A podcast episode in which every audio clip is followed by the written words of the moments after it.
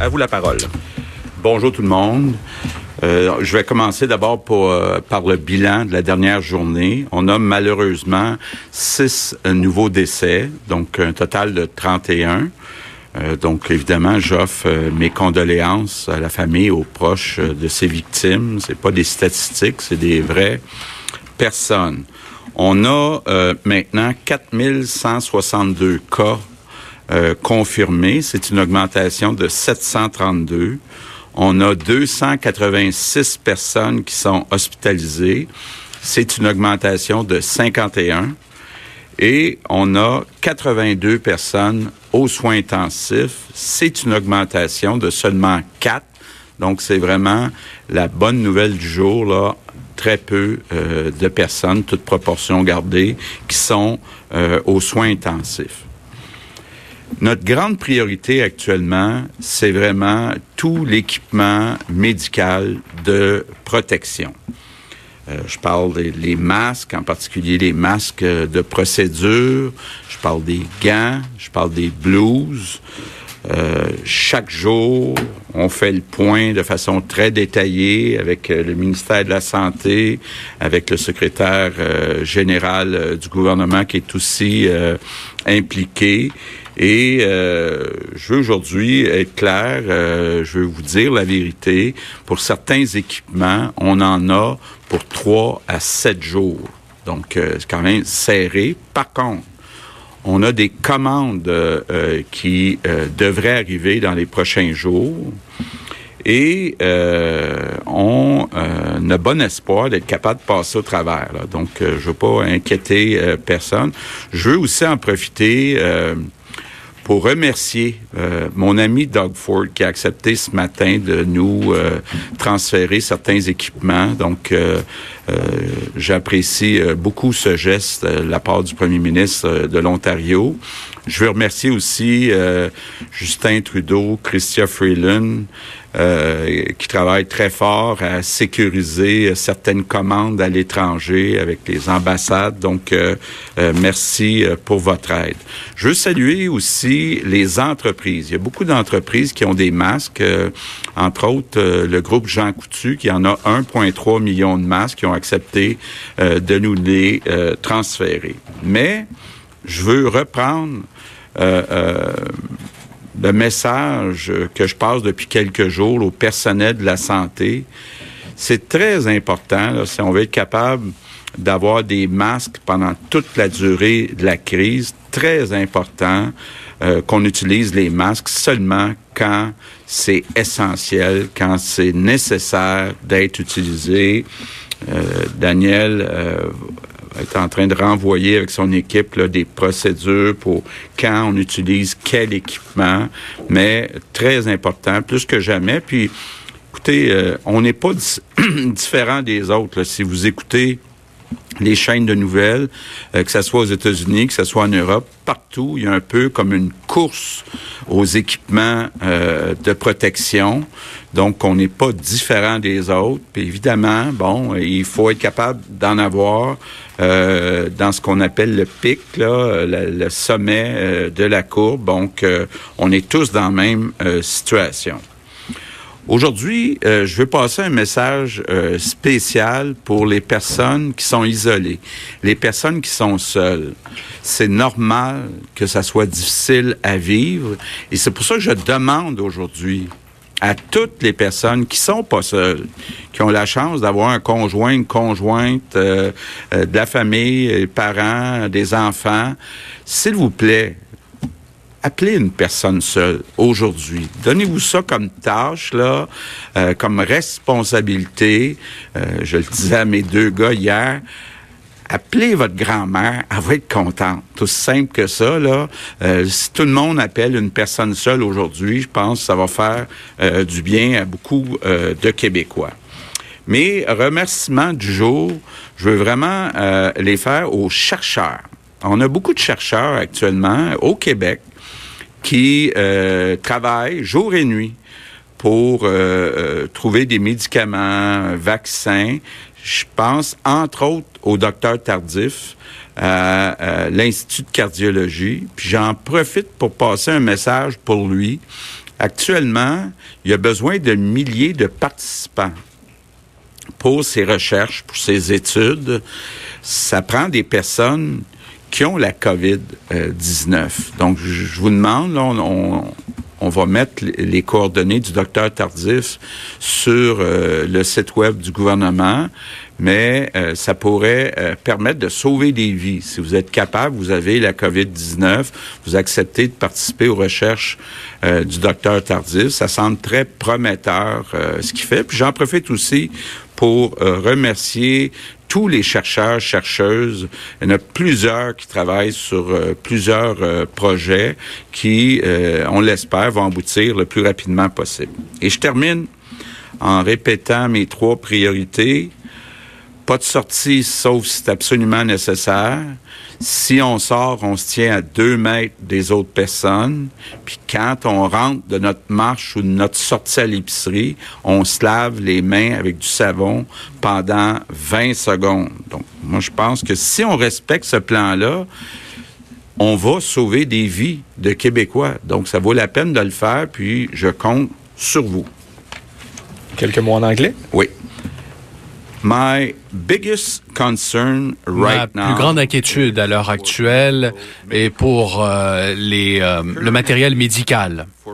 En ce moment, pour certains types d'équipements, nous euh, n'en avons que pour trois à sept jours en réserve.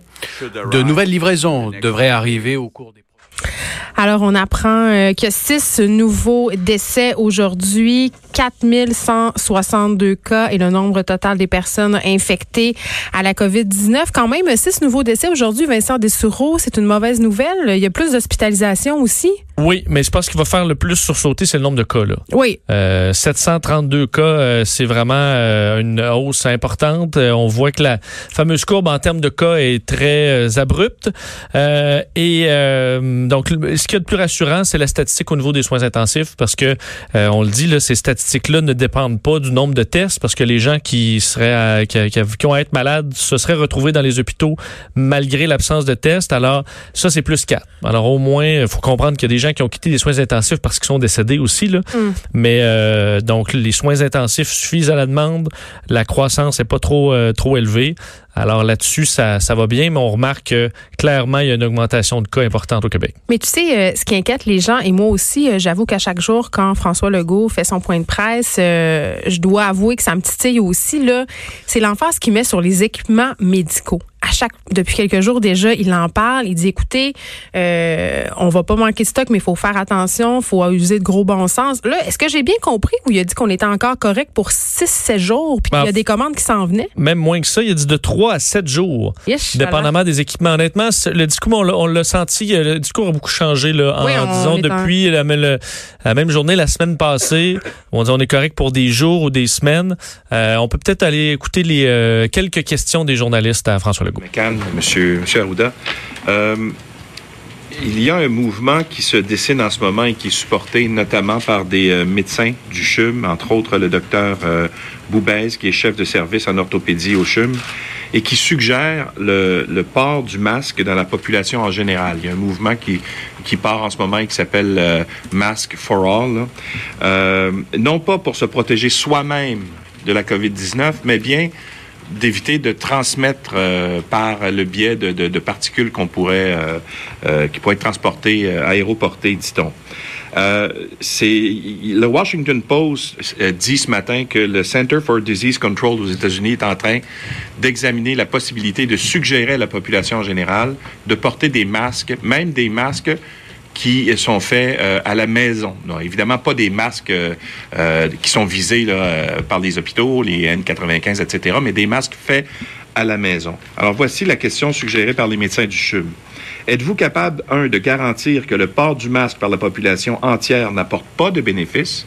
Et deuxièmement, est-ce que vous découragez les gens de le faire? C'est une question intéressante et une question qui soulève beaucoup de, de discussions actuellement il faut comprendre qu'il faut voir aussi le contexte dans lequel on est. On est en pénurie de masques. OK? Étant en pénurie de masques, ici comme ailleurs, on n'a pas la culture de port de masque depuis longtemps, étant en pénurie de masques, il faut utiliser le masque pour sa meilleure utilité. Je tiens à vous dire que si on avait des millions, puis jamais, ça c'est important, le masque va remplacer les mesures d'hygiène de base, de lavage de mains, je tiens à vous dire, parce que si vous portez un masque et que vous, vous y touchez, vous avez touché à des objets, puis vous vous sentez sécurisé, c'est nuisible. Mais le port du masque peut avoir toutes sortes d'éléments et, on est en train d'analyser, il va y avoir des études qui vont être faites là-dessus parce qu'on n'a jamais vécu ce phénomène-là, c'est différent d'une société à l'autre. Le port du masque peut, premièrement, entraîner, augmenter la distanciation sociale, parce que quand vous voyez quelqu'un qui porte un masque, vous vous demandez est-ce que c'est parce qu'il est malade ou il porte en protection, vous vous éloignez. Fait que, dans une perspective, je comprends les questions qui sont posées. Dans une perspective, je vous dirais, euh, du contexte actuel où on n'a pas de masque, on doit avoir une gestion serrée. Qu'est-ce qu'on fera si on quand on en aura des millions à donner, on verra, mais je pense qu'actuellement, on ne peut pas le faire.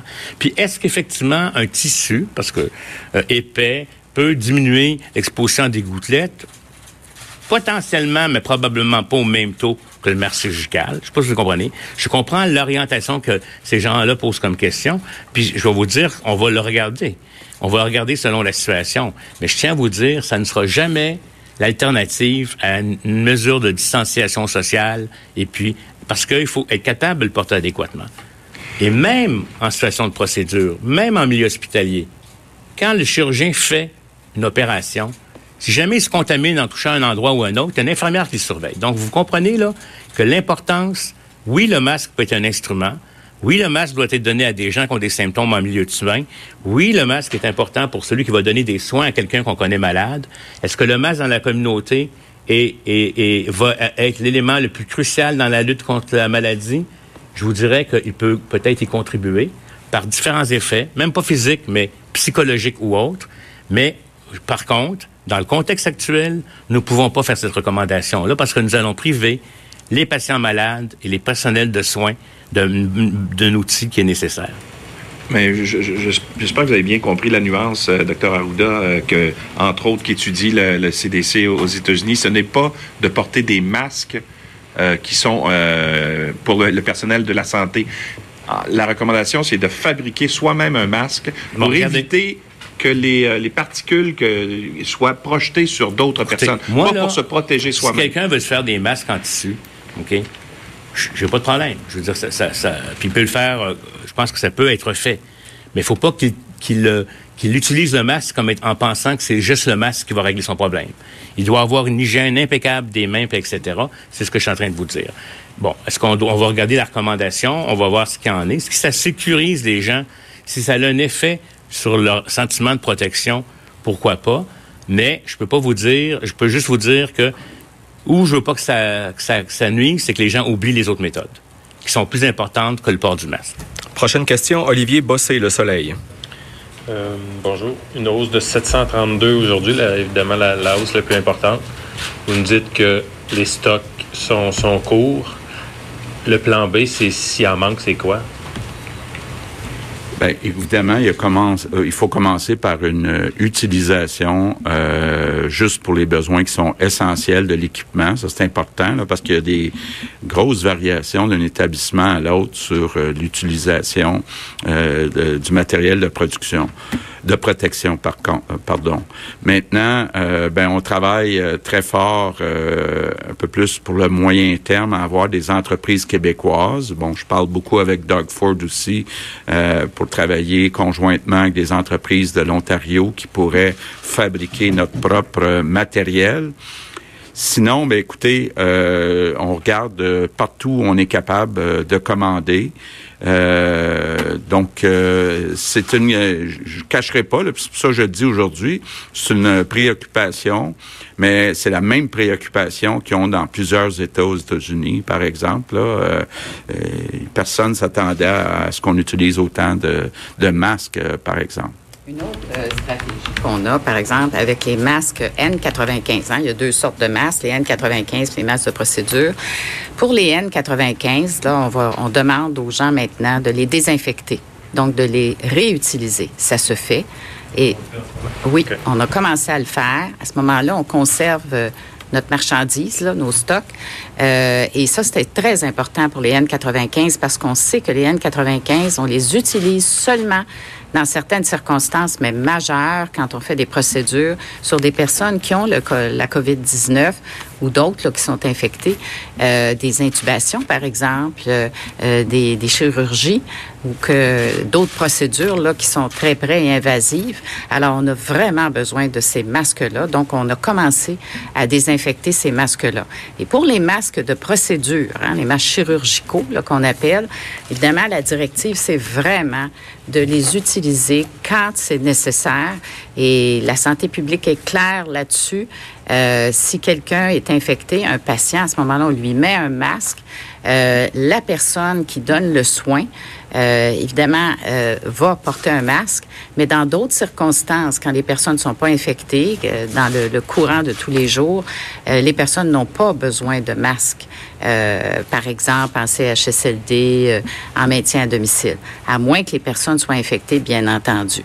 Alors, on veut de cette façon-là vraiment protéger notre notre quantité de masques de procédure, entre autres. évidemment, les consignes, c'est se laver les mains et autant que possible garder euh, euh, deux mètres de la personne. Si on a un soin à donner et que la personne est infectée, il faut porter le masque, bien évidemment.